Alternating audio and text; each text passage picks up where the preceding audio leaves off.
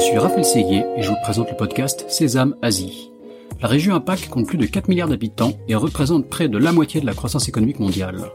De nombreux Français sont donc venus s'installer ici, dans la région la plus dynamique au monde. Cependant, réussir en Asie n'est pas toujours facile. C'est pourquoi j'ai décidé de voyager de Hong Kong à Singapour en passant par Tokyo et Shanghai pour rencontrer ces Français qui ont réussi en Asie, percer leurs secrets et les partager avec vous. Si le podcast Sésame Asie vous plaît, n'oubliez pas de laisser 5 étoiles et un commentaire sur Apple Podcast, cela m'aide beaucoup. Je vous souhaite une bonne écoute. Bonjour Pierre-Nicolas. Bonjour Raphaël. Merci de nous recevoir dans tes, bureaux de Hong Kong. Donc Pierre-Nicolas euh, Disser, tu es Chief Commercial Officer de Kima, euh, anciennement euh, appelé Asia Inspection, une, entreprise bien connue dans le domaine du contrôle qualité et bien plus. Euh, on est dans des magnifiques bureaux à Causeway Bay avec une, vue sur tout le harbor. Donc c'est la, la, limite du, podcast. on peut pas faire partager la vue, à tout le monde. Euh, donc euh, ouais non c'est une, une, des plus belles réussites entrepreneuriales euh, dans la région française je dirais Kima donc vraiment vraiment excitant de faire un épisode avec toi tu es là depuis le tout début de l'aventure donc tu vas un peu nous raconter tout ça euh, tu aussi un profil, euh, on va dire presque entrepreneurial, quoi, d'avoir été euh, fait partie de toute cette aventure depuis le début. Euh, et c'est hyper aussi intéressant par rapport aux autres profils que j'ai pu avoir, qui étaient souvent des entrepreneurs. Euh, donc là, vous êtes vraiment une, une, belle boîte qui arrive avec, euh, je vais donner quelques chiffres, pas loin de 6000 clients, 30 bureaux à travers le monde, vous opérez dans 85 pays, 3000 employés. Et donc on va on va rentrer un peu voilà dans l'aventure Kima et comment euh, comment euh, tout ça s'est passé pour toi en Asie. Donc je vais te demander pour commencer de, t'introduire euh, brièvement. Très bien, bah, ravi de te recevoir effectivement dans ces beaux bureaux de, de Causeway donc moi je suis Pierre-Nicolas Dissert comme tu l'as dit, j'ai 44 ans et j'ai rejoint donc le groupe Kima il y a 16 ans maintenant et je suis depuis 13 ans à Hong Kong, où je suis euh, responsable effectivement de tout ce qui est euh, top line, donc revenu et satisfaction client. Voilà. Top line et satisfaction client. D'accord. Ok. Donc tu es C-level et tu chapotes tout le tout le commercial, on peut dire? C'est ça, c'est ça. Donc je suis effectivement C-level et donc je suis responsable de tout le revenu du groupe Kima avec une équipe de commerciaux et de customer service qui sont à travers le monde. Et il y a à peu près aujourd'hui euh, un tout petit peu plus de 180 personnes dans cette équipe. D'accord, très bien. Euh, tu es en Asie depuis combien de temps? Comment ça, s'est passé ton, ton arrivée? Donc ça fait 13 ans en fait que je suis installé à Hong Kong, que je vis à Hong Kong. Ouais. Et les deux années précédentes où j'étais à Paris, euh, j'avais des business trips réguliers euh, avec l'Asie, mais donc euh, vraiment 100% du temps basé à Hong Kong depuis 13 ans. D'accord, donc tu faisais déjà du sourcing ou du contrôle qualité, tu travaillais déjà avec la Chine, donc quand tu es venu t'installer ici, ça s'est passé de manière assez smooth, on va dire. Ouais, c'est ça, c'est que avant, avant Asia Inspection, en fait, qui aujourd'hui est Kima, euh, je travaillais dans la trading du groupe. Il y avait une trading du groupe où il y avait des bureaux d'achat en Chine et des bureaux de vente euh, en Europe. Donc moi j'étais responsable du bureau de vente à Paris et donc j'étais amené à venir régulièrement euh, sur les salons à Canton, mais voir aussi notre bureau d'achat à Shanghai et à Shenzhen. donc je venais régulièrement en fait sur l'Asie une, une, à deux fois par an en fait dans le cadre de, ce, de cette activité de trading. Qui n'existe plus aujourd'hui, qu'on a vendu et au moment où on a vendu cette trading, donc euh, j'ai basculé sur Asia Inspection euh, à temps plein, et c'est là que j'ai décidé de bouger sur Hong Kong avec, euh, avec ma femme à l'époque. D'accord. Donc une trading, donc enfin quel pro, ce qui s'appelait Sebo, c'est ça? C'est ça, c'est ça. Alors quel produit vous faisiez? Enfin, c'est quoi votre activité? Et comment est-ce que vous avez commencé à démarrer euh, Asia Inspection sur la base de cette trading? Ouais. Tu vois, raconte-nous un peu le début. Très bien. Donc en fait, Sebo était effectivement une société, donc une trading où on sourçait des produits type goodies, objets promotionnels, hmm. des sacs, euh, des t-shirts, euh, et qu'on vendait en fait à des clients euh, comme L'Oréal, Yves Rocher, ce genre de ce genre de clients. Et donc c'est une activité en fait où tu as tu as pas forcément un fournisseur régulier, ça dépend du besoin du client. Donc tu es amené à travailler avec une multitude d'usines, principalement en Chine à l'époque, mais un petit peu au Bangladesh, un petit peu en Inde. Et donc, quand tu travailles avec euh, une usine de temps en temps, c'est difficile de construire en fait un, euh, une, une de, de, de, vraiment s'assurer d'un bon partenariat, que le niveau de qualité est suffisant. Donc, il fallait contrôler. il fallait contrôler et donc à l'époque sur le marché en fait on faisait appeler aux concurrents actuels de, de, de Inspection et donc de Kima et on n'a pas trouvé chaussure à notre pied donc on s'est dit ok donc on va devoir créer notre équipe d'inspecteurs et on s'est dit ok si nous en tant que PME parce que c'était une PME c'est beau si on a ce sentiment en fait où sur le marché de l'inspection il manque quelque chose pour répondre à ces besoins de PME eh ben, peut-être que ce n'est pas les seuls et si on n'est pas les seuls, on s'est dit, OK, créons Asia Inspection pour adresser au départ le marché des On a ce besoin que vous, vous, aviez déjà. Et donc, et donc une inspection, enfin pour le, pour le, le néophyte que, que je suis, c'est nombreuses années en Asie, mais sans, sans vraiment travailler avec des usines ou faire euh, tout ce qui est travailler dans le sourcing. Comment ça se passe quoi? Tu, Enfin déjà, il faut, il faut trouver la, la bonne usine. Et ensuite, il faut s'assurer que la production quoi, est conforme à tes demandes, répond à des normes. Enfin, explique-moi un peu. Alors, euh, ça, ça c'est sur la partie euh, sourcing. Évidemment, mmh. tu dois trouver l'usine qui te correspond par rapport au produit que tu veux, à la qualité que tu veux, au prix que tu veux. Ce que tu faisais en tant, en tant que trading, ça voilà, en tant que trading. Voilà, en tant que trading, c'est ce qu'on faisait. Alors moi, j'étais beaucoup plus sur la partie euh, vente, mmh. euh, mais donc découvrir le besoin du client et puis s'assurer en fait qu'en production, on, on, on, produisait ce que le client attendait. Euh, et donc, et donc, donc en Chine, notamment, tu disais, voilà, je veux tel produit. Euh, on te dit, oui, oui, tu auras tel produit, mais derrière, il faut s'assurer que c'est bien le produit. Euh, il y a des anecdotes où tu, je me rappelle, en fait, c'était pas du tout sur une, un objet promotionnel, mais c'était des, des poignées de porte. des poignées de porte assez luxueuses. ok, on commande ces poignées de porte. Et donc l'usine nous appelle, tout est prêt, je peux shipper, je peux shipper. Non, non, attends, attends, avant de shipper, on va venir voir. Et les poignées de porte qu'on avait commandées qui devaient être argentées, bah, étaient dorées.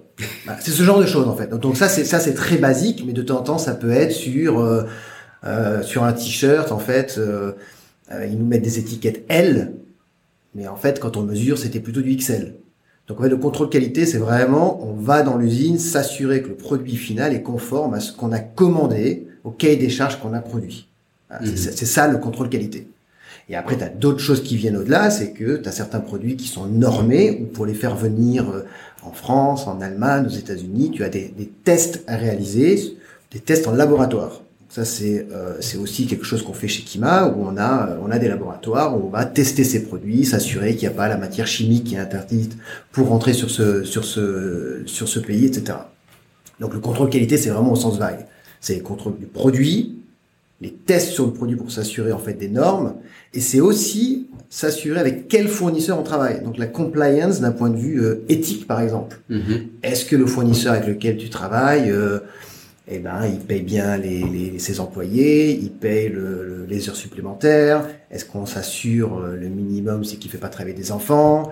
Est-ce qu'on s'assure qu'en fait s'il y a jamais un, un incendie, est-ce qu'il y a bien les, les, portes de secours, ce genre de choses? Donc voilà. Donc c'est vraiment trois services qui sont l'inspection produit, l'audit d'usine et le test en laboratoire sur ce produit. D'accord. Et donc, tu, commences à nous dire que vous avez euh, lancé euh, Inspection, maintenant Kima, pour répondre à ce besoin que déjà vous aviez. Oui.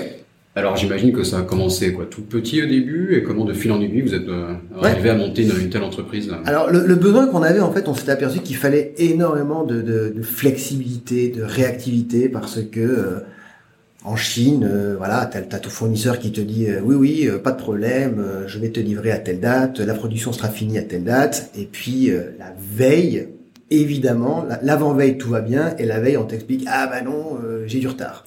Et quand on quand on avait le besoin d'une inspection, qu'on travaillait avec une autre société de contrôle qualité, si la veille on lui disait bah désolé, je peux plus y aller parce que l'usine n'est pas prête demain, vas-y après-demain, vas-y dans deux jours, vas-y dans quatre jours et ben là, c'était compliqué, c'était pas possible, il fallait quand même payer. Donc il n'y avait pas cette flexibilité dont on avait besoin, nous, en tant que PME qui travaillait avec l'Asie. Donc c'est pour ça on s'est dit, voilà, ça, ce besoin de flexibilité, tout le monde l'a. Parce que tout le monde a cette problématique en Chine, où le fournisseur va nous dire oui, oui, oui, et à la dernière minute, non. Donc en fait, quand on a créé cette société, on était, on, on était tout seul, il y avait quelques, il y avait quelques inspecteurs. C'était vraiment avec cette idée de dire, OK, on doit offrir le maximum de flexibilité, de réactivité à nos clients. Mm-hmm. Et avec une idée simple, c'était on voulait offrir aux clients un service avec un prix tout inclus. D'accord. Parce qu'avant, c'était voilà, ça coûte tant, mais en fonction d'où est ton usine, alors on va rajouter des frais kilométriques, des déplacements. Donc à la fin, tu savais jamais exactement combien allait te coûter ton, ton contrôle qualité. Et donc avec cette idée toujours d'offrir un service simple à nos clients, c'est pour ça qu'on a vu quelque chose de packagé. Une inspection en Chine, ça coûte tant quel que soit l'endroit, quel que soit le jour. Et avec, on a offert sur le marché, euh, tout ça pour aller toujours dans cette réactivité, cette flexibilité, un portail. On était le premier à offrir sur un site internet. Mhm. Le client, il était capable de booker son inspection, il payait, il recevait son rapport, et en fait, on le, on le, on le voyait même pas. C'est-à-dire Mhm. qu'on a, grâce à ça, on a été capable d'adresser en fait des, des clients dans le monde entier, des, des PME qu'on n'a jamais vus, qui bookaient. On leur envoyait un rapport. Ah, c'était même automatisé, quoi. Tu, Ouais. En tant que commercial, parfois, tu avais plus besoin de parler aux clients, c'était... Alors, on leur, alors on, leur, on leur parlait pour les convaincre qu'il fallait nous utiliser, mais en tout cas, le, La le- relation la ensuite, relation après, le suivi, c'était voilà, vous vous connectez sur votre plateforme et vous faites tout vous-même. Il n'y a pas besoin, parce qu'à l'époque, c'était euh, envoyer un, quasiment un fax, hein, envoyer un fax, envoyer un email, et là non, c'était vraiment hop une plateforme. Et c'est cette plateforme qui a fait qu'en fait, on a réussi à avoir euh, un vrai avantage compétitif par rapport euh, à nos concurrents. Et que petit à petit, la société a grossi, on s'est étendu, c'était plus qu'en Chine, c'était dans d'autres pays.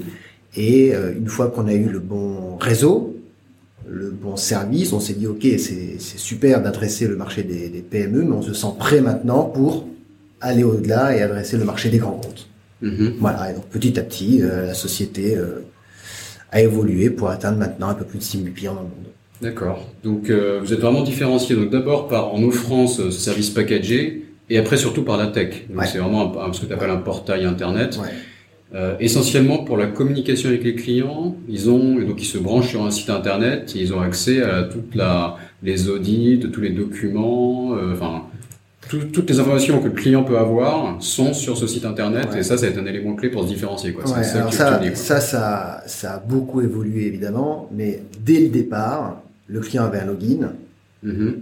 Il y allait, il était capable de placer une commande, que ce soit un audit, une inspection ou un test en laboratoire, et il recevait son rapport via la plateforme, et depuis la plateforme avec ce rapport, il pouvait même communiquer avec son usine en disant, je viens de recevoir le rapport, écoute, ça me va pas, euh, je refuse cette production, ou je l'accepte. Ça, c'était Mhm. vraiment la base. D'accord. Et petit à petit, toujours effectivement en utilisant la tech pour apporter plus de, de valeur ajoutée à nos clients, euh, bah, ça a évolué. Et donc aujourd'hui, typiquement, un client sur son compte, il va avoir accès à de la data en temps réel. Non seulement il a le rapport d'inspection, mais il va avoir en temps réel de la data qui va lui dire, bah, dans telle usine, voilà le type de défaut que tu trouves, voilà l'évolution, voilà la performance par rapport à d'autres usines, par rapport à, à tel type de produit. Donc c'est vraiment avec un, un outil, une, une analytique en fait, qui lui permet de prendre les meilleures décisions en termes de où est-ce que je devrais placer ma prochaine commande.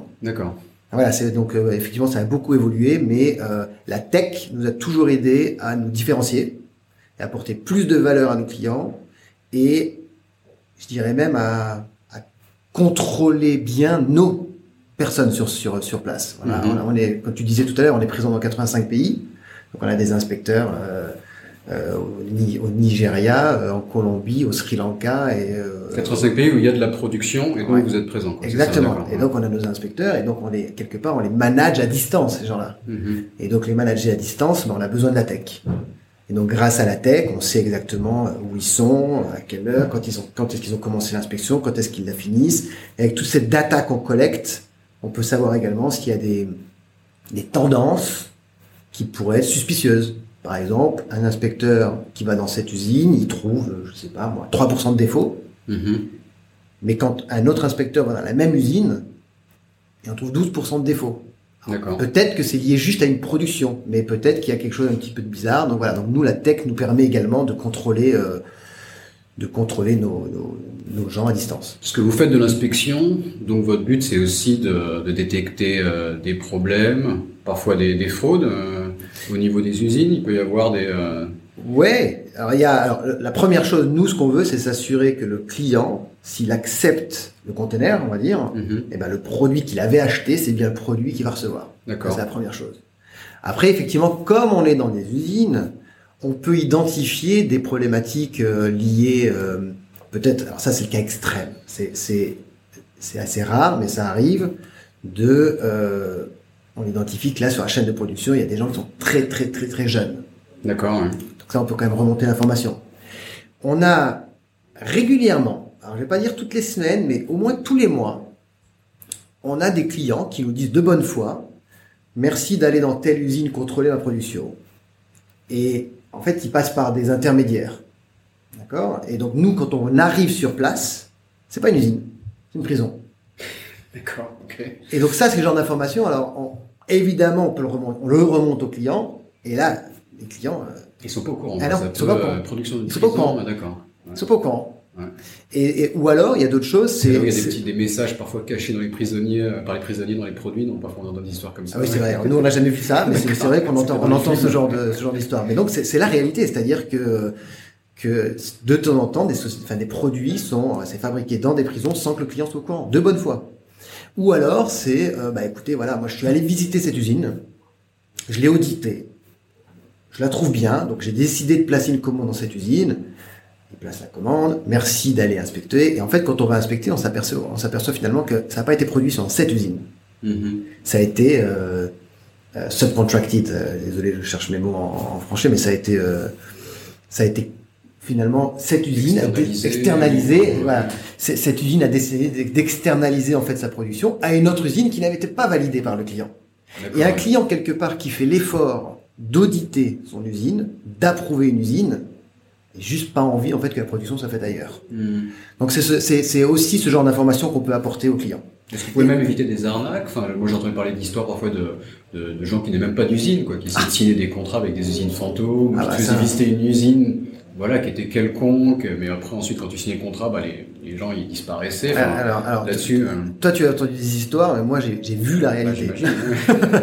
Et effectivement, J'ai vu, des usines qui n'existaient pas. je me souviens, écoute, c'était il y a, allez, je vais dire il y a deux ans et demi, la même semaine, la même semaine, on a reçu euh, un coup de fil ou un email de deux sociétés différentes, une en Espagne, une en Pologne, en Pologne, donc deux marchés complètement différents qui ne se connaissaient pas.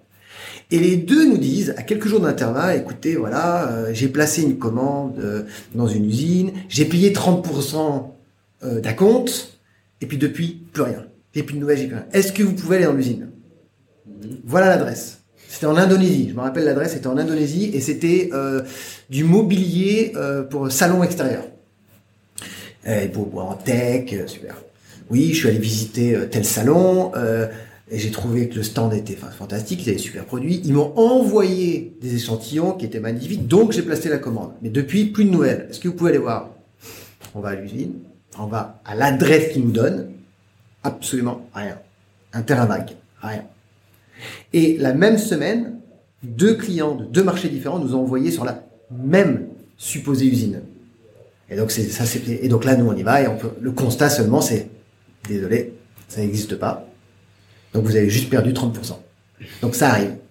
Donc ce qui est clair c'est que la prochaine fois ces gens-là avant de placer une commande et de payer 30%, ils vont soit se déplacer eux-mêmes pour aller voir si une usine existe ou ils enverront des sociétés comme Kiva pour dire est-ce que vous pouvez aller auditer l'usine avant que je place ma commande?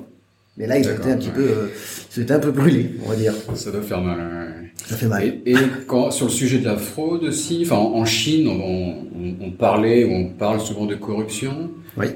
Comment est-ce que vous gérez ça? Est-ce que même vos inspecteurs, parfois, eux, il peut y avoir une incentive pour une usine à corrompre vos inspecteurs, voilà. Enfin, comment? Ouais. Parle de corruption. J'imagine que t'as plein, enfin, t'as sûrement plein d'idées qui te viennent en tête. Ouais, ouais, non, c'est quelque chose qui euh, qui existe. Mhm. C'est quelque chose qui est. euh, Moi, j'ai l'habitude de dire à mes clients, euh, en fonction du pays d'où ils viennent, vous comme sport national, vous avez le football et bah, en Chine, ils ont, ils ont, ils ont quelque part la corruption. Mais attention, parce que c'est pas très. Mais, mais attention, je rajoute toujours que c'est pas forcément. Parfois, ça commence où la corruption? C'est-à-dire que tu vas dans une usine et puis euh, ils veulent être sûrs que l'inspecteur se sent bien. Et ils vont leur offrir euh, le lunch. Ou ils vont leur offrir un petit truc. Donc c'est pas forcément pour dire tiens, je t'offre le lunch pour que tu fermes les yeux sur des potentiels problèmes qualité. Mais, mais où est-ce que ça commence en fait Ouais, Parce que si on commence à offrir la un lunch, c'est dans la relation Donc, voilà. chinoise de, de passer du temps ensemble, de déjeuner, voire même de faire un tour en voiture pour montrer le site touristique à côté. ouais, Moi, ça m'est arrivé et il y avait aucune corruption. Enfin, après, tout est relatif, on peut, on peut en discuter, mais ça faisait partie de la culture d'apprendre à se connaître pour faire du business ensemble. Et- exactement. clairement, la, la ligne, parfois, tu peux être un peu Et flou. C'est c'est très très flou parce qu'en fait, qu'est-ce qui peut influencer un inspecteur ou pas? Donc nous, en fait, on a une politique qui est vraiment, non, non, c'est on refuse les lunchs, on refuse les dîners, on refuse même que l'usine vienne nous chercher à la station de bus le plus proche. Ça, c'est interdit. Ah, même à ce point-là. C'est interdit parce que même même le premier. ouais, ça c'est alors. Alors après, ça arrive quand même. Mm-hmm. Ça arrive. Alors donc ça, ça c'est vraiment donc c'est pour ça. Donc il y a, y, a, il y a ce côté très culturel qui peut à un moment donné avoir cette limite entre ce qui est de la corruption ou pas. Donc ça, donc on l'interdit. Mm-hmm. Après, tu as vraiment le voilà, tu as effectivement une usine. Euh, T'imagines, il y a des, il y a quand même des enjeux parfois énormes où ils ont des containers et des containers qui valent des centaines de milliers de dollars. Un inspecteur quelque part, s'il dit il y a 4% de défauts alors que le client veut 3% de défauts, euh, ça a des impacts quand même sur l'usine. Donc le risque, c'est que l'usine dit écoute, tiens, je te donne 1000 RMB, je te donne 2000 RMB, tu fermes les yeux. Mm-hmm. L'autre risque, c'est que l'inspecteur dise écoute, euh, tu me donnes 2000 RMB et comme ça je ferme les yeux. Donc ça existe et donc nous on doit au quotidien se battre pour contrôler que ça n'arrive pas. Et donc là, nous, on a décidé, tu vois, par exemple, de, bah de, de, de lutter contre ces corruptions avec de l'argent par de l'argent. C'est-à-dire que si jamais un inspecteur nous remonte qu'une usine a essayé de lui donner une petite enveloppe rouge avec 500 RMB, 1000 RMB, peu importe, alors nous, on va donner à nos inspecteurs un bonus. Merci, merci de, ta, de ton honnêteté. Mhm. Ce qu'on va faire, c'est qu'on va envoyer un email à tous nos inspecteurs avec la photo de cet inspecteur. Merci pour ton honnêteté. Euh, tu as tu as gagné 100 US dollars de bonus pour ton honnêteté. Donc euh, on lui donne de la face. Mhm. Donc ça c'est vraiment ça ça aide en fait à, à, limiter le risque de corruption. Il y a plein il y a plein il y a plein de il y a plein de choses. Et ce que je te disais c'est que la technologie nous aide énormément aussi parce qu'on sait exactement qu'un inspecteur a passé tant de temps quand même bizarre. Il devrait passer euh, deux heures, il en passe euh, une heure. Qu'est-ce qui se passe? Donc on peut renvoyer quelqu'un pour vérifier. Et les inspecteurs, ils le savent qu'on a ces moyens de contrôler. Donc en fait, ça limite ce risque. D'accord. Tu reviens sur le sujet de la technologie, donc il y a un, de vos gros éléments différenciants. Euh, donc on a bien compris sur la relation client, etc. Qu'est-ce que fait votre portail, mais vous avez encore plus de solutions innovantes. J'ai entendu parler de votre d'un live stream où on pouvait visiter un peu les usines est-ce que c'est que des caméras ou comment ça se passe Tu vois, enfin, dis-nous un peu les, les, solutions innovantes existantes et peut-être même le futur si vous avez des. Alors ça, ça c'est quelque chose en fait. Euh, c'est un peu lié au, au précédent sujet de, de, contrôler nos inspecteurs sur place pour éviter ces potentiels problèmes de, de bribery, de corruption, pardon. Euh, en fait, on a, on a développé quelque chose où on est capable de prendre la main du téléphone de nos inspecteurs. C'est-à-dire qu'on lui envoie juste un lien, il clique et tout d'un coup, on voit ce qu'il voit. On a la main sur son téléphone. D'accord. Donc, quand il se balade dans l'usine, on voit et on peut lui dire, écoute, tiens, euh, dans ce qu'on faisait, c'est qu'on lui disait, écoute, juste euh, va prendre ce carton là de façon, non, non, celui qui est en haut à gauche là, non, vraiment, en haut à gauche, ouvre-le devant moi et on regardait et donc tout se passe bien. Donc quelque part, il y avait un moyen de dire à, à, à l'inspecteur au départ, on est capable de voir ce que tu vois à n'importe quel moment donc ça sert à rien de nous raconter des blagues. D'accord. Et ce qui s'est passé avec le, Covid, c'est qu'il y a eu beaucoup de, provinces, de pays où on ne pouvait plus y aller. On ne pouvait plus y aller parce que les usines refusaient d'avoir des inspecteurs qui venaient d'autres provinces, ils refusaient d'avoir un inspecteur, une personne tierce extérieure à nous qui rentre dans ces usines. Et donc là, on s'est dit, attends, offrons à nos clients cette technologie en disant, écoute, je comprends, on va pas y aller, mais plutôt que tu fasses confiance 100% à l'usine, pourquoi tu prendrais pas la main sur le téléphone de l'usine et nous, on sera derrière, on va guider l'usine, on va faire une inspection avec l'usine. Donc effectivement, on utilise ces technologies maintenant, et donc grâce, j'ai envie de dire, grâce au Covid, c'est un nouveau service qui est sorti et qui marche très bien, qui marche très bien et qui a vu dans, dans la, dans la, dans la la vision de certains des clients, même après Covid, en fonction du, niveau de risque, parce que c'est quand même mieux d'avoir une personne sur place, mhm. vont continuer à faire ce qu'on appelle donc c'est des remote guided audits, plutôt que vraiment un audit physique. Donc ça, c'est effectivement donc on a utilisé la technologie euh, pour euh, continuer à avoir du, du, revenu pendant ce Covid qu'on n'aurait pas eu si on n'avait pas eu cette technologie. D'accord, très bien. Et donc sur les audits, enfin, donc tu as commencé à en parler, vous avez différents types d'audits, ça peut être éthique, environnemental, de structure. Explique-moi un peu qu'est-ce que c'est. Est-ce que c'est des demandes qui viennent des clients? Parfois c'est de votre propre ressort. Quand tu, tu, as cité parfois des ouvriers trop jeunes, enfin là j'imagine que c'est, votre propre code éthique. Ouais. Voilà, comment, comment, comment ça se passe hein? Alors, alors, juste quand on dit, quand on fait une inspection et qu'on dit, voilà, on a identifié peut-être un risque, c'est pas un auditeur, c'est pas un audit, mais c'est juste pour un, un, espèce de drapeau rouge à nos clients. Attention, il y a peut-être quelque chose de pas bien. Après, un audit, donc c'est, c'est déjà, c'est pas, c'est pas un inspecteur, c'est un auditeur, c'est pas la même formation. Et effectivement, il y a plusieurs types d'audits. Euh, donc là, j'ai envie de dire, le, facteur numéro un qui déclenche un audit, c'est quand même le consommateur final, qui est de plus en plus euh, à l'écoute, qui est notamment les milléniums. Tu vois, c'est quelque chose. Ok, j'achète un produit, mais je veux savoir où il a été fabriqué. Je veux savoir dans quelles conditions il a été fabriqué. Donc il y a quand même cette pression en fait du consommateur final qui fait que maintenant toutes les marques, tous les retailers ont des programmes d'audit, doivent jouer la transparence. Et donc il y a des audits technique, mais ça c'est pas forcément pour le consommateur, c'est plus pour s'assurer que euh, l'usine est bien organisée, par que la production soit bien faite, qu'il y ait moins de problèmes de qualité. Pour s'assurer par exemple qu'une usine qui nous dise oui oui je vais accepter une production de millions de pièces, est-ce qu'ils ont la capacité de produire? Donc ça c'est vraiment un audit technique, manufacturing. Et après donc plus ce qui est poussé par le consommateur, c'est des audits environnementaux ou des audits euh, sociaux. Et donc là, on va aller dans l'usine. Donc euh, c'est vraiment sur le. Est-ce que c'est ce que je te disais tout à l'heure, c'est est-ce que les heures supplémentaires sont payées? Est-ce que quand ils ont des euh, des euh, des cantines, tout est aux normes hygiéniques? Est-ce que il y a des extincteurs partout, des alarmes à incendie partout au il y a un problème? Donc ça, c'est quelque chose qu'on fait énormément. Et il y a un gros, un, un service en fait qui a explosé ces dernières années, qui est l'audit de structure. Donc, je sais pas si tu te rappelles, il y a plusieurs années, en fait, au Bangladesh, en fait, ce, ce, ce, cette usine qui s'est effondrée, tuant plus de 600 personnes, ça a été un vrai électrochoc. Parce que même des, des, marques disaient, je ne savais pas que ma production était dans telle usine. Je sais pas si tu te rappelles. Alors, est-ce que c'était vrai, est-ce que c'était pas vrai? Mais euh, bon, il y a des grandes marques qui ont été prises au piège là-dessus. Et donc, au Bangladesh, il y a un énorme travail, en fait, de s'assurer que les, les, buildings étaient euh, safe. Et donc c'était vraiment avec des, ingénieurs civils, de voir la structure du building, de voir les plans du building, de voir si le, building qui avait été fait par exemple avec trois étages, si tout d'un coup ils n'avaient pas décidé d'en construire un quatrième, un cinquième, un sixième. Et ça c'est quelque chose qui s'est fait au Bangladesh et qui petit à petit en fait s'est étendu dans tous les pays. Donc maintenant on fait énormément, notamment pour les, les grands groupes, les grandes marques, des audits de structure au Vietnam, en Inde, en Chine. Euh, le lendemain, le lendemain d'un d'un tremblement de terre par exemple, bah, est-ce que mon usine qui était à 200, 300, 500 km, la structure n'a pas un peu bougé, il y a un risque d'effondrement.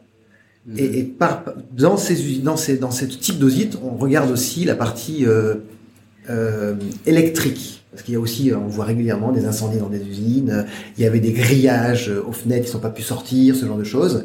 Et donc, en fait, on s'assure aussi que euh, la partie électrique donc, dans une usine euh, est aux normes. Voilà, donc ça, c'est le genre d'audit qu'on fait de plus en plus. D'accord. Et donc, tu, vous, avez, vous avez travaillé donc, avec les PME au début, ouais. et vous passez de plus en plus avec des grands comptes, des grands groupes.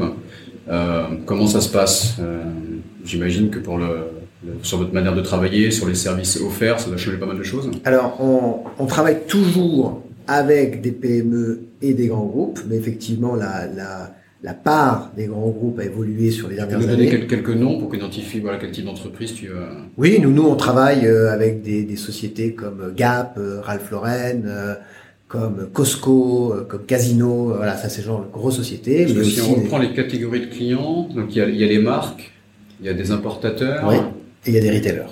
Et il y a des retailers. Ouais. Alors des retailers, c'est pour leur propre marque, par exemple. Euh, Alors c'est soit pour leur propre marque, soit en fait euh, ils souhaitent prendre le contrôle sur même les marques euh, existantes qu'ils achètent. D'accord. Ouais. Ok. Un hop double contrôle. Et donc ça peut être inspecté, la même production peut être inspectée Plusieurs par fois. plusieurs entreprises. Exactement. Qui... D'accord. Exactement. Okay. Mais la production, euh, c'est même une usine quand elle, elle dit qu'elle qu contrôle. Et effectivement, elle contrôle. Donc, enfin, je veux dire, la production, elle, elle, est, elle est contrôlée non, par des sociétés comme Kima, mais aussi par parfois les équipes du client, parfois par les, les, les travailleurs en fait dans l'usine. Donc, elle, elle, est, elle est inspectée plusieurs fois une production. Mm -hmm. Donc, euh, et, et, donc pour répondre à ta question sur euh, ces grands, ces grandes sociétés par rapport aux PME, eh ben, elles nous aident aussi nous à à offrir toujours des nouveaux services, quelle valeur ajoutée on peut apporter. Donc on est, on est très à l'écoute de ces gens-là et, et, ensemble en fait on construit des nouveaux services.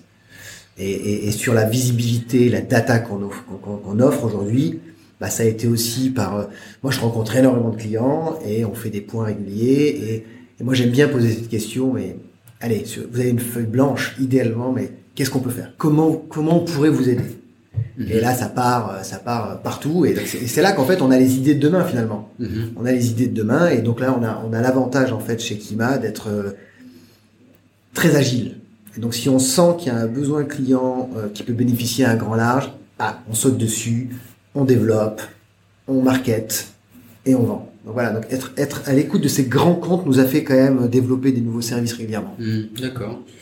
Et j'imagine qu'en termes de tout ce qui est relation avec les usines, c'est quand même quelque chose d'assez confidentiel. Il y, a des, il, y a, parfois une part de secret. Enfin, quand on trouve la bonne usine, on n'a pas envie que le concurrent sache où on source. Comme, et, à la fois, vous partagez de la donnée, vous benchmarkez les usines. Comment est-ce que vous gérez cette, euh, toute cette problématique de, de confidentialité ah, Très bonne question. Donc, euh, la première réponse, c'est que les data appartiennent à nos clients. Mm-hmm. D'accord? On ne partagera jamais une data d'un client ouvertement à quelqu'un d'autre. Ce qu'on fait, c'est qu'on agrège les datas.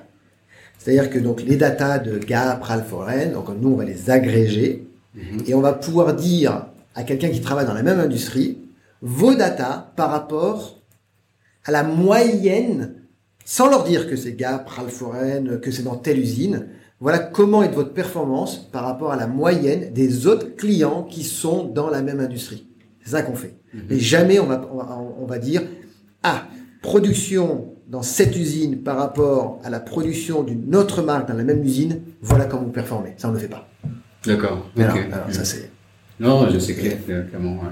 Et le e-commerce, est-ce que donc enfin déjà tu as parlé là du, du, Covid là qui a changé la donne. On a aussi vu le e-commerce euh, voilà boomer euh, grâce à la situation, mais bon c'est une tendance de fond. Et j'imagine que ça a dû changer votre métier, impacter votre métier. Alors ça n'a pas forcément impacté notre métier, parce qu'à la fin, à la fin, tu as, as toujours besoin d'envoyer quelqu'un dans une usine, contrôler que ce produit soit vendu sur une plateforme e-commerce ou dans un magasin. Mm-hmm. Ce qui est intéressant, c'est que le coût de la non-qualité pour une plateforme e-commerce est beaucoup plus élevé que pour un retailer classique. Je m'explique. C'est qu'aujourd'hui, en fait, le, en e-commerce, t'achètes, euh, allez, euh, cinq chemises, cinq pantalons. Euh, et si jamais il y a un petit défaut, quelque chose qui ne va pas, tu le retournes mhm. aux frais de la plateforme e-commerce. Donc en fait, la gestion d'un retour coûte plus cher que euh, la personne qui revient, dans, qui revient dans le magasin pour le remettre. Donc quelque part, il doit faire encore plus attention que le produit est de bonne qualité pour éviter ces coûts euh, en cas de non-qualité. Donc pour nous, finalement, c'est même une opportunité. Ouais. Et ce qui est intéressant, c'est que c'est des gens qui ont cet euh, ADN de la tech, de la data, qui veut de la visibilité. Et donc, comme on est capable de leur offrir cette visibilité, c'est aussi un avantage pour nous. Mhm. Donc, nous, ça n'a pas forcément changé le, le métier de base. En revanche, il faut être toujours plus rapide. Toujours plus rapide. D'accord. Même, même sur des nouveaux modèles comme le dropshipping, donc pour expliquer, euh, typiquement quand c'est une, usine qui va directement shipper au client final, euh, ça peut être par exemple depuis la Chine jusqu'à un client final en, en Occident. Oui. Euh, là, est-ce qu'il y a un contrôle qualité qui, peut, qui se fait? Enfin, Comment ça marche? Alors, Là, c'est euh, dans ce cas précis, c'est l'usine qui devrait demander un contrôle qualité. Mm-hmm. Elles le font rarement. Elles le font rarement parce qu'elles ont leur process, elles pensent que tout va bien. Mais là, encore une fois, ça sera la façon, ma, vision, moi, c'est que c'est le, le, consommateur avec les réseaux sociaux, etc., qui va dire j'ai commandé de telle usine, la qualité est pas terrible, et ça va forcer finalement les usines à se mettre au niveau soit eux-mêmes, soit faire appel à des gens comme nous.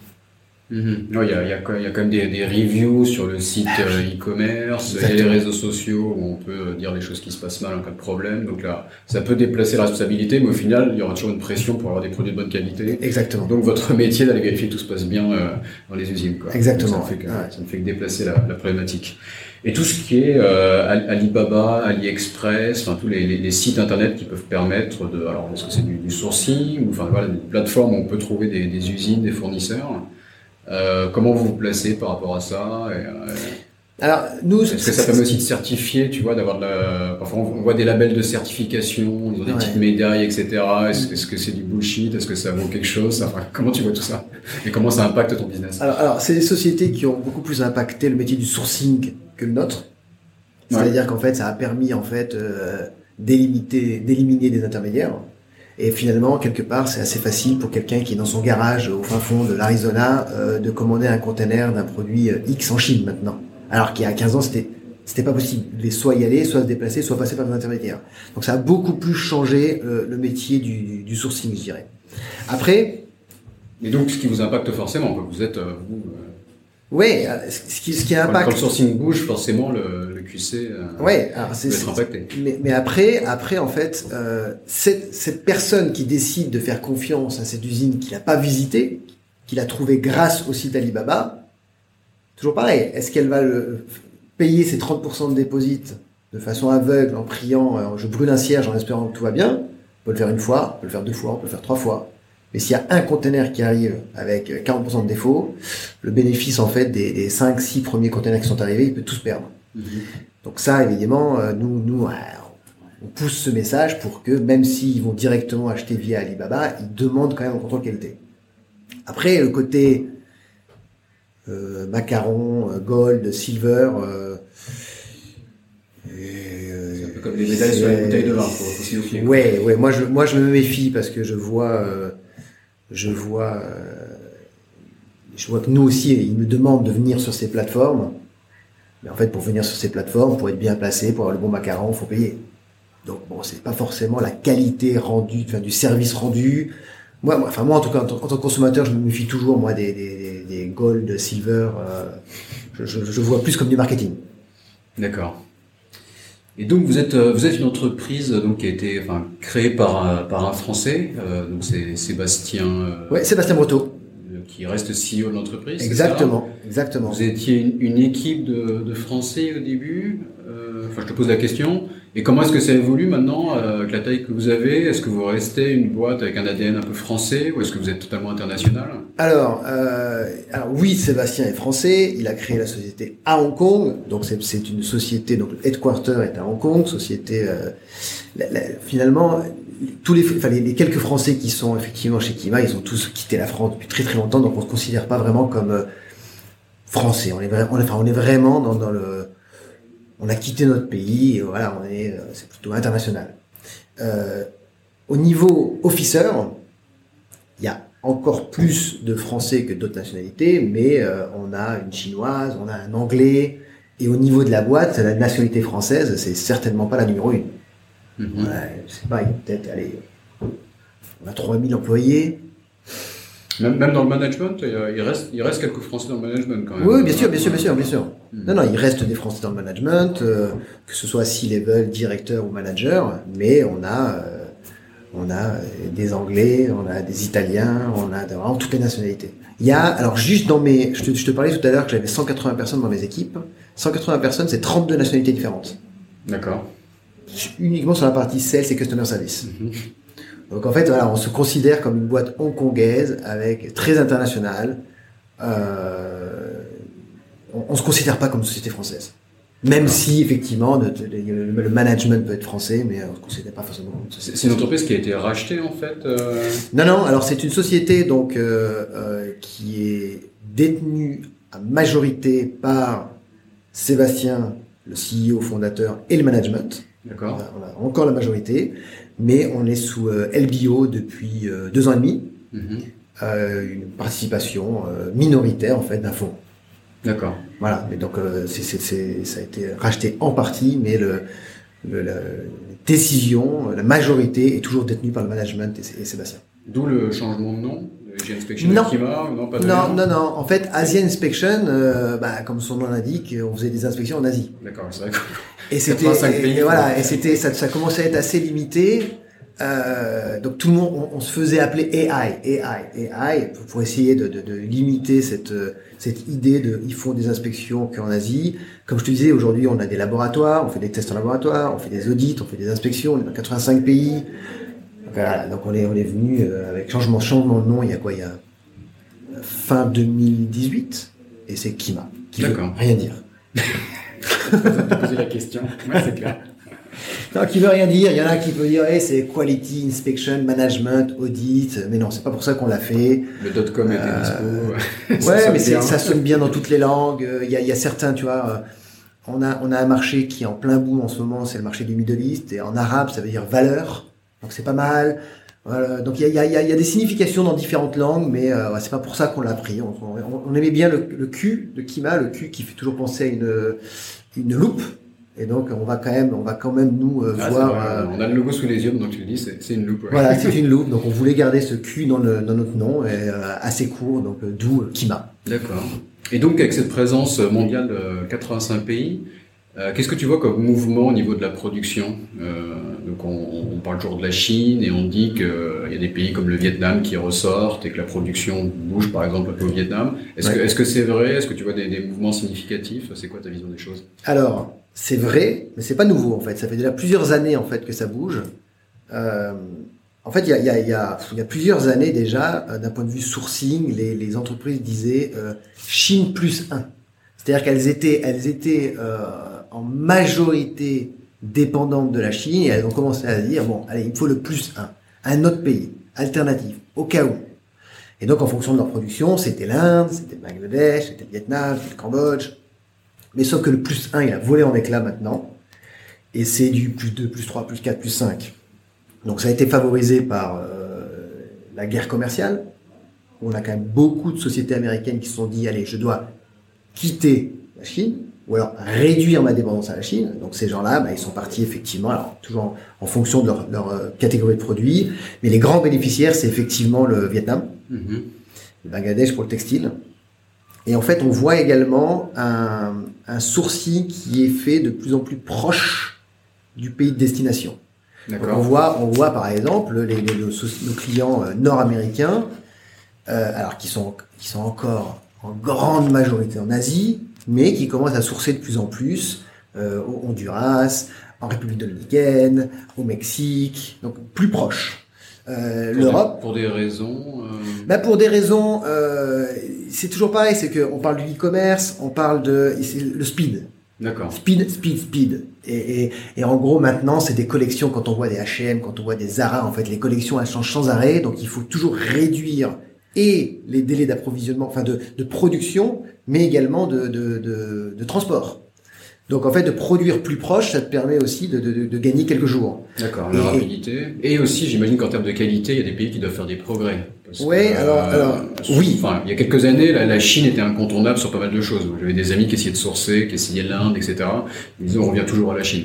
Mais d'après ce que tu me dis, ouais, d'autres pays doivent progresser. Alors il y a des euh, produits qui, alors il y a des produits qui progressent en termes de qualité, qui sont toujours limités en termes d'infrastructure par rapport à la Chine. Et donc Mhm. ce que tu vas gagner, alors, euh, la première raison aussi pourquoi il y a des gens qui partent de la Chine, c'est parce que le coût en Chine a augmenté. Bien sûr. D'accord? Et donc, comme il y a toujours une course à, à- produire moins cher, eh ben, on va vers des pays où la main-d'œuvre est toujours moins chère. Mhm. Mais en fait, ce qui gagnait sur euh, le, le coût de production, euh, l'infrastructure faisait qu'en fait, ben, on perdait en, en, en frais de transport, ce genre de choses. Euh, il, y a, il y a également un, un- un autre problème sur tous ces pays-là, c'est que la matière première vient de Chine. Mhm.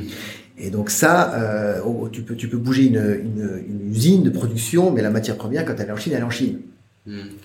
Donc c'est plus en fait, euh, ils bougeaient avec des producteurs chinois complets, toute la chaîne qui bouge.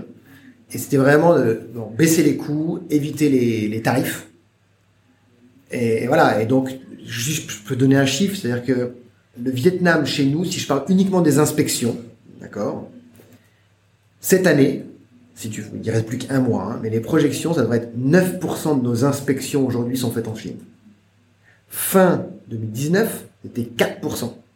En Chine ou au Vietnam Ah, pardon, au Vietnam. Ah, D'accord. Excuse-moi, Ouais. au Vietnam. Donc on voit bien qu'il y a une très forte progression du Vietnam. Mhm. La Chine reste numéro une, continue à croître, mais la part en fait de la Chine diminue, en tout cas nous dans notre dans notre. Euh, Parce qu'on on, parle souvent du Vietnam, et je suis curieux parce que je me suis amusé à regarder. Si tu regardes en termes de PIB, le Vietnam, ça équivaut à une petite province chinoise. Ah. Ça équivaut, euh, c'est pas, là- c'est c'est un petit peu au-dessus du Tibet et du Xinjiang, mais ça donne le, donc la, Mais, mais c'est pour ça on dit que que le Vietnam va remplacer la Chine, Ah je bah pense non, c'est pour ça que ça m'amuse toujours quand on dit la- le Vietnam c'est la nouvelle Chine. Non non, Vietnam c'est le nouveau Shenzhen. Mm. C'est tout. C'est-à-dire qu'effectivement, mais bon, ça, ça, reste, ça reste quand même des, des, Et en termes de taille, parce qu'après, il y, a un autre problème. Là, tu commences à parler de supply chain, de tout ce qui est. Il y, a, des produits complexes qui sont produits en Chine, donc Shenzhen, c'est beaucoup d'électronique. Et de ce que je comprends, il y a une, supply chain, il y a des, euh, tout un, un, une, enfilade de, de, de, différents suppliers, un produit qui va être sourcé chez un autre, etc. Et une supply chain qui est juste irremplaçable sur certains produits un peu plus euh, sophistiqués. Complètement. En fait, c'est pour ça qu'on s'aperçoit que les productions qui bougent en dehors de Chine, c'est les productions où il y a beaucoup de main-d'œuvre. Hmm, simple, avec voilà, Il y a beaucoup de main-d'œuvre. Donc le textile, typiquement. c'est typiquement, voilà, c'est la première chose qui bouge. Hmm. Euh, L'électronique, il va pas bouger comme ça. Hein. D'accord. Et donc, euh, et sur la Chine, enfin, tu as, quand même euh, un scope qui est clairement international, mais tu as beaucoup bossé avec la Chine. Qu'est-ce que tu penses de la, je vais pas dire de la culture chinoise, mais plus voilà, dans, le monde du business, le, le, relationnel avec les Chinois, la culture chinoise. Enfin, alors moi, Est-ce qu'il y a des choses qui t'ont surpris, tu vois, quand tu as... Oui, euh, alors, alors moi, j'ai donc je vis à Hong Kong. Mhm. Je suis arrivé directement à Hong Kong, mais quand je suis arrivé à Hong Kong, en fait, on n'avait pas de bureau à Hong Kong. Je suis arrivé à Hong Kong, euh, clairement, parce que ma femme m'a dit, OK, moi je veux bien bouger, mais je préfère Hong Kong que Shenzhen. Bon, donc pour ça qu'on s'est installé sur Hong Kong, mais on n'avait pas de bureau à l'époque. On n'avait pas de bureau à l'époque, et donc je faisais euh, la première année 5 jours par semaine à Shenzhen. Donc j'étais vraiment en Chine au quotidien. Euh, alors le Shenzhen d'aujourd'hui, c'est plus du tout le même qu'il y a 13 ans. Hein. Mais moi, moi, ce qui m'avait surpris en fait, c'était pas forcément dans le business. Enfin, si, dans le business ou même dans un restaurant. Donc moi, je parle pas chinois. Et donc, euh, j'ai été dépendant en fait de mes collègues euh, pour des, des business, des, des, des, meetings avec des, des, potentiels clients ou fournisseurs, mais aussi quand on allait au restaurant. Et en fait, moi, ce qui m'a, toujours surpris et qui me surprend encore, c'est quand euh, je leur demandais de traduire quelque chose. Et donc là, je leur dis une phrase simple j'aimerais commander tel plat. Et, là, je les entends parler au serveur, où ma, ma, phrase qui a duré 10 secondes, alors, au bout d'une minute, il continue à parler. Et le serveur lui pose une question euh, qui dure 10 secondes, et il me pose cette question qui dure une minute ou deux minutes. Ça, c'est quelque chose qui m'a toujours sidéré, qui me sidère toujours. C'est, qu'est-ce qui se passe entre, entre cette phrase de 10 secondes que j'ai dit, je demande de traduire, et qui se transforme en une minute, deux minutes, trois minutes? Ça, c'est quelque chose qui m'a toujours sidéré et qui me sidère encore. C'est vrai que moi, je, parle chinois et c'est vrai que j'ai même souvent été témoin de traduction, tu vois, où moi je comprenais les deux parties. Et c'est vrai que parfois il peut y avoir de la perte d'information, parfois il y a le côté culturel qui joue. Parfois, les, bon, comme, comme tu le sais, les, les, les Chinois, les Asiatiques vont pas être hyper directs. Donc l'étranger va dire un truc hyper direct, et la personne, il est face au boss. En plus, il est petit traducteur face au boss chinois, il va pas oser, donc il va commencer à, à voilà, à faire un peu de manière un peu alambiquée, essayer de passer un message, mais ça prend plus de temps. Et parfois, il y a une tendance à complexifier les, les problèmes. quoi. C'est vrai que euh, on n'est pas câblé pareil. Non. Et euh, ouais, les occidentaux, c'est vrai que ça va un peu, on peut aller voir du point A au point B tout droit. Alors que le chinois, ouais, quand on fait des schémas, parfois ça ressemble un peu à notre spaghetti. Quoi. Parfois, il complexifie les, les choses à tort ou raison, hein. il, y a des, il y a des fois quand on est, voilà, les, les, stratèges chinois sont connus avec leur, leur stratégie hyper complexe et, et, souvent c'est eux qui gagnent, donc je, je juge pas. Mais euh, ouais, non, non, c'est assez amusant. Quoi. Et donc, et comment t'as, est-ce que tu as essayé d'apprendre un peu de chinois? Comment tu as géré cette situation? Est-ce que tu as une solution à ce mystère? Alors, alors euh, quand je suis arrivé, je me suis dit, allez, je vais apprendre le chinois. Mais je vivais pas en Chine. Mmh. ma, femme ma femme n'est pas chinoise.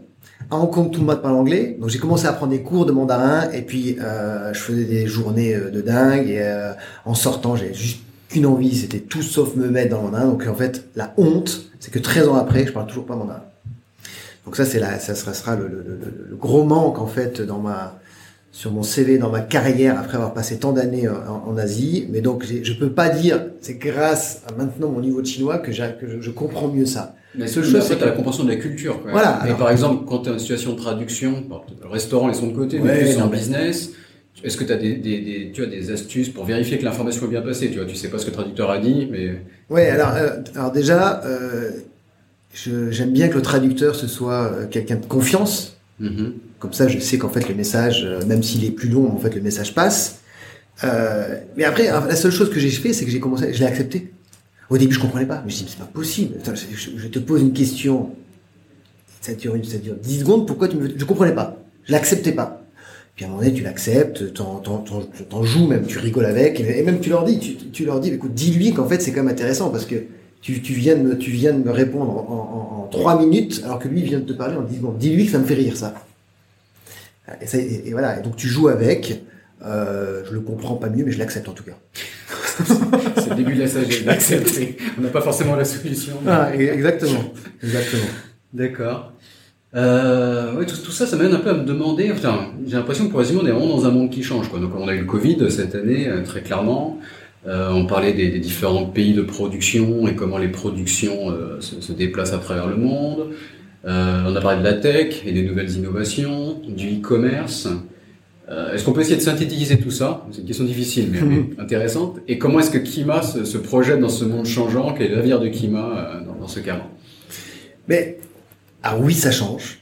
Euh, ce qu'il faut en fait, c'est on ne sait pas ce qui va se passer demain, mais il faut être prêt. Il faut être prêt. Donc, il faut être agile, il faut être à l'écoute. Et ça, c'est quelque chose, en fait, c'est dans la, c'est dans l'ADN d'une société, en fait. Il y a des sociétés qui ont ça. Et, et je pense qu'en fait, bon, il y a une phrase qui est connue, mais c'est, c'est, enfin, je sais pas si c'est connu, mais en fait, c'est, si tu innoves pas, tu meurs. Mm-hmm. Et je pense que c'est encore plus vrai.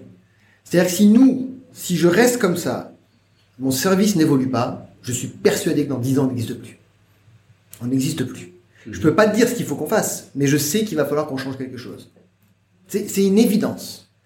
Et donc ça, eh ben, il faut être euh, toujours prêt à se remettre en cause. Il faut toujours être prêt à. Et, mais ça, c'est pas forcément pour Kima, mais je pense qu'il faut être prêt à n'importe quel moment à accepter, à cannibaliser son service pour peut-être lancer un nouveau service, le service de demain. Et ça, je pense qu'il y a beaucoup de sociétés qui sont pas prêtes à le faire, se dire, OK, j'ai tant, tant de revenus qui sont générés par ce service. Je sens que ce service, il est amené à disparaître, mais j'ai pas envie d'amener le nouveau service qui va faire que tout d'un coup, mon, mon, service actuel, il va diminuer de 50%. Et je pense que c'est une vraie erreur. Il faut accepter, en fait, de, de couper ce service si on pense que de toute façon, il est amené à mourir dans 2, 3, 10 ans. Mm-hmm. Parce que si on le fait pas nous, quelqu'un va le faire. D'accord. Mais c'est quand je dis nous, c'est pas Kima. Hein, c'est, moi, je parle d'un business d'une manière générale. Il faut être cette, avoir cette capacité en fait à, à, accepter de se remettre en cause, à changer ce qui marche, avant de le changer quand ça marche plus. Mm-hmm. C'est de plus en plus vrai. D'accord, très bien. Euh, on va conclure cette, euh, cet entretien avec euh, donc la, la, question finale que je pose à chaque fois. Euh, est-ce que tu as une astuce pour, euh, pour hacker l'Asie? Euh, je sais pas si j'ai une, une, astuce pour hacker la Chine. Je pense que donc la Chine en particulier, d'accord. Ouais, la Chine. l'Asie, mais tu te concentres sur la Chine. Non, la Chine. C'est un la, la Chine. Mais en fait, la Chine ou l'Asie ou n'importe quel pays, en fait, quand tu es, t'es pas dans ton pays, euh, t'es un étranger. Je pense que quelque part, tu tu hackes jamais vraiment ce pays. Parce que même si tu fais les efforts, si tu comprends les codes, même si tu parles la langue, même si tu essaies de t'intéresser à leur culture, il y a quand même quelque chose qui est que nous, on est, on est né, on est baigné depuis toujours dans une culture et on n'arrivera jamais à hacker complètement l'autre, à mon avis. Mm -hmm. Mais quelque part, j'ai envie de te dire, moi, j'ai même pas envie. Moi, j'aime bien, j'aime bien euh, ce côté, euh, ce côté. Euh, il y a quelque chose que je maîtrise pas complètement, mais il faut que je joue avec, il faut que je le comprenne.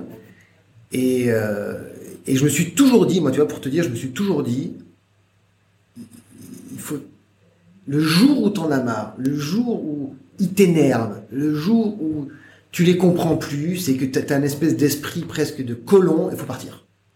Il faut partir, parce que de toute façon, on est chez eux, quel que soit le pays, pas que la Chine, mais on n'est on n'est pas chez nous, et donc je cherche même pas à hacker ce pays, moi, je cherche juste à le à être aussi accepté par ce pays, à le comprendre, à, euh, à que ce soit à ce que ce soit finalement gagnant-gagnant en fait dans la relation, mais j'ai je pense pas que je puisse le hacker. Alors peut-être parce que je parle pas le chinois, mais je pense pas que je puisse le hacker. Et, et encore une fois, j'ai pas envie moi. J'ai pas envie. J'aime mmh. bien ce côté. Euh, c'est aussi pour ça que je suis parti. C'est aussi pour ça que j'ai quitté la France. C'est pour quelque part me mettre en danger, euh, être euh, un peu dans l'inconnu, dans la nouveauté. Et j'ai envie que ça reste comme ça. D'accord. Donc à la fois rester soi-même, mais garder cette part d'inconnu et bah, apprendre à quand même à, connaître l'autre. Ouais, alors, alors rester soi-même, bon, évidemment c'est important, mais il faut pas rester sur ses positions, il faut être à l'écoute de l'autre, il faut le comprendre. Tu vois, tu vois je, regarde, un exemple. Moi, euh, il y a autre chose qui, qui m'a qui me choquait au début. Enfin, vraiment, quand j'ai le mot choqué, c'est, euh, tu vois, moi je, je, rentre dans un ascenseur, euh, je dis bonjour. Je sors d'un ascenseur, je dis au revoir. Bon, j'ai été éduqué comme ça, c'est dans notre culture. En France, en général, c'est ce qui se passe. Et là, j'étais en Chine, j'allais à mon 22e étage euh, à Shenzhen, les, ascenseurs sont bondés, euh, j'ouvre la porte, je dis bonjour, personne répondait, je, disais en chinois, personne répondait, je disais au revoir, personne répondait. Et je me dis, mais qu'est-ce qu'ils ont Enfin, c'est, ils sont pas polis ces gens-là. Qu'est-ce enfin, mince, ça coûte quoi de me dire bonjour, au revoir, un petit sourire? Bon. Et ça, c'est quelque chose qui me choquait, je comprenais pas, ça, m'énervait. Et en fait, je dis, mais si tout le monde est comme ça, il y a une raison quelque part. Et en fait, j'ai compris, en fait, c'est la théorie des, cercles. Et, en gros, nous, il y, a, le cercle 1, 2, 3. Et en fait, nous, Européens, en fait, on est. On se montre à notre avantage avec le cercle plus éloigné, c'est-à-dire les personnes qu'on connaît le moins. Quand on connaît pas quelqu'un, la première fois qu'on rencontre quelqu'un, en général, on essaie de se montrer sous notre, meilleur euh, visage. On va être poli, on va espérer. Que va penser cette personne de nous? Ok? Et plus on se rapproche d'un cercle euh, familial, de très bons copains, c'est là qu'on est le plus naturel, qu'on va être capable d'être... Euh, bah, si on est dans un mauvais jour, bah, il va le savoir. On n'est pas obligé de se montrer dans son, sous, son plus beau visage. Mhm. Et ben la Chine, c'est l'inverse. C'est-à-dire que moi, je rentre dans l'ascenseur, ils me connaissent pas. Je suis pas dans leur cercle 1, moi. Je suis dans leur cercle 3. Et dans leur cercle 3, ils n'ont pas envie, ils ont pas envie de passer du temps, de l'énergie sur ce cercle 3. Mhm. En revanche, sur leur cercle 1, ils vont être beaucoup plus avenants, beaucoup plus sympas, beaucoup plus protectifs que nous. Mhm. Et, donc moi je comprenais pas ça, mais finalement c'est peut-être eux qui ont raison. Et quand on voit finalement la façon dont ils, gèrent leurs anciens par rapport, à la, par rapport, à la, façon dont nous Européens on gère nos anciens, nous on les met à l'EHPAD, ben, eux ils les mettent chez eux. Donc c'est parce que le cercle 1 il est beaucoup plus important. Mmh, mmh. Et, quand tu comprends ça, tu te dis, euh, moi je continue à leur dire bonjour en rentrant dans l'ascenseur, hein, parce que parce que je suis, tu restes toi-même. Ouais, parce que tu vois, je suis né comme ça, machin, mais mais j'attends pas qu'ils me disent euh, merci et euh, bonjour, au revoir. Et finalement, je le comprends. Tu vois ah, j'ai vu des scènes dans des usines avec le manager français qui, qui fraîchement débarqué de France, qui va serrer la pince de tous les ouvriers et des scènes de compréhension. Quoi. Il y a des, des, a des chocs culturels assez marrants. Exactement. Pour me faire l'avocat du diable, ce que tu dis est totalement juste. À la fois le côté et il y a des côtés positifs. Tu vois, as parlé de voilà comment comment ils s'occupent des personnes âgées, etc.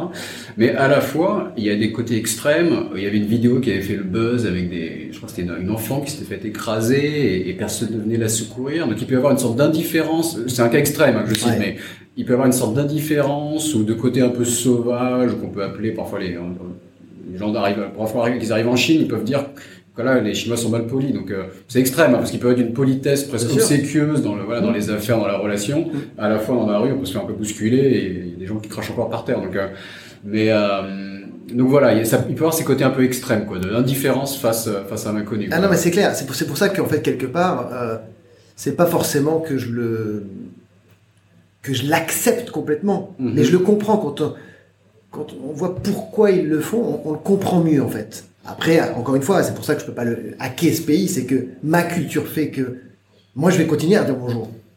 Et je vais continuer à, pour moi ça reste important le cercle 3, la façon dont ils me perçoivent, parce que, parce que je suis baigné là-dedans, je suis éduqué comme ça. Tu vois ce que je veux dire? Mm-hmm. Donc, euh, c'est, de toute façon, c'est tous les systèmes. Il y a, il y a le bon et il y a le pas bon.